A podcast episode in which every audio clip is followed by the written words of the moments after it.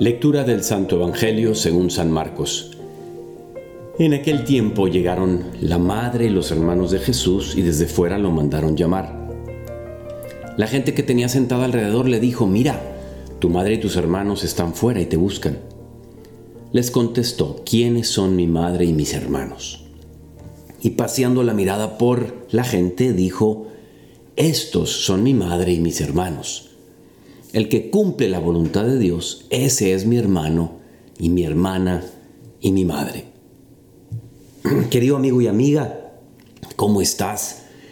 Ya estamos entrados en el año y nos encontramos con este pasaje tan hermoso en una instancia, una circunstancia en la que Jesús está enseñando a la gente, pero se le presenta una oportunidad que no estaba prevista para él, porque seguramente estaba hablando de otras cosas y le dicen, lo interrumpen para decirle, ahí está tu madre, y están tus hermanos.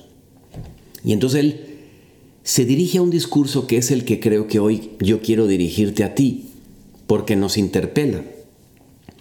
En tiempos recientes, creo que es innegable que en nuestra amada iglesia hay mucha división. A veces las enseñanzas del Santo Padre son un reto para nosotros. Y hay mucha gente que ante los retos de si obedezco esto o no, si es una enseñanza del magisterio o no, que yo debo de creer, ¿será que esto entra dentro del carisma de infalibilidad que tiene el Papa o no? ¿O puedo yo apelar a mi conciencia? Nos podemos fácilmente, si no recordamos ciertos principios, perder y apelar a nuestra conciencia. Esto me dice mi conciencia y ciertamente hay que darle mucho valor a la conciencia, pero lo que yo quiero hoy aclarar es exactamente cómo es que uno obra con paz en la vida, incluso ante situaciones muy complejas y no fáciles de distinguir, en donde puedes reunir a 10 personas y tener varias distintas opiniones, diversas opiniones entre esas 10 personas y que no coinciden exactamente. Aquí Jesucristo nos está diciendo, mi madre y mis hermanos, o sea, los más cercanos a mí, aquellos que más hacen lo que yo, lo que es mi voluntad y la del Padre, son los que cumplen la voluntad de Dios. ¿Y cómo cumplir la voluntad de Dios?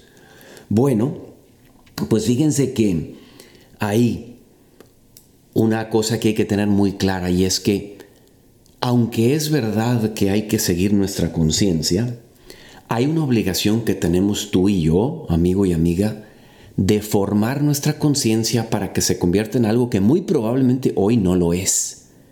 Se le llama conciencia recta. ¿Cómo definimos la conciencia recta? La que identifica como bien lo que Dios ve bien y como mal lo que Dios ve mal. ¿No te ha pasado muchas veces que decimos, ay bueno, eché una mentirita piadosa, una mentirita blanca, white lies en inglés? Pero fíjate que eso representa que nuestra conciencia está, aunque sea un poquito desviada, porque de todos modos es una mentira. Claro, ojo, hay mentiras mucho más pequeñas y mentiras muy graves. Hay unas que no tienen demasiada importancia, pero siguen reflejando poca luz o menos luz de la deseable, de la deseada. Y entonces hay personas que de repente sienten que su conciencia les dice cuál es la verdad completa y te tienen plena certeza y no los mueves de ahí. Y sin embargo, nuestro muy amado cardenal, antiguo cardenal Ratzinger, después Papa Benedicto, nos dice que hay que tener cuidado porque la propia escritura en el Salmo 19, eh, versículo 12, manifiesta cómo el alma debe siempre de sanamente ser humilde y sospechar de su aparente mm, certeza.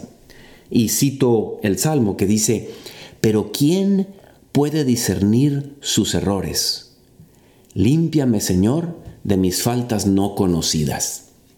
O sea, que en la vida yo siempre tengo que tener esa obediencia de la que habla Jesucristo aquí, implica la humildad de que yo no siempre llegue a tener toda la verdad.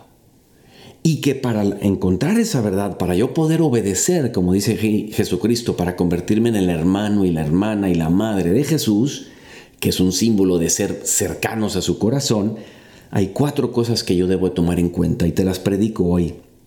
Y estas vienen de Cardenal Ratzinger. Primero, yo tengo que escuchar la palabra de Dios. Si yo rezo poco y consulto poco la palabra de Dios, que ni me crea yo que ando, que, me está entrando la luz. Ese es número uno. Dos, tener un confesor o director espiritual que me ayuda porque se nos pega demasiado el espíritu del mundo, pero no nos damos cuenta. Número tres, la realidad, el mundo que tenemos fuera. Saberlo leer y saber distinguir los tiempos, los momentos, si son adecuados o no. Y por último, la comunidad. Muchas veces la gente que nos rodea nos puede ayudar a distinguir cuando algo está bien y cuando algo está mal. Y por eso le pido consejo a los demás o le digo, oye, yo hice esto, ¿cómo te parece a ti? ¿Te parece que hice mucho mal? Ahora, estos cuatro elementos, los cuatro tienen que estar. Porque yo puedo preguntar a la comunidad o puedo leer la palabra de Dios o puedo tener un confesor que se puede equivocar. Y son los cuatro los que tengo que poner en práctica para llegar a tener esa conciencia bien recta. Esa conciencia verdadera que me indica lo que está bien y lo que no está bien.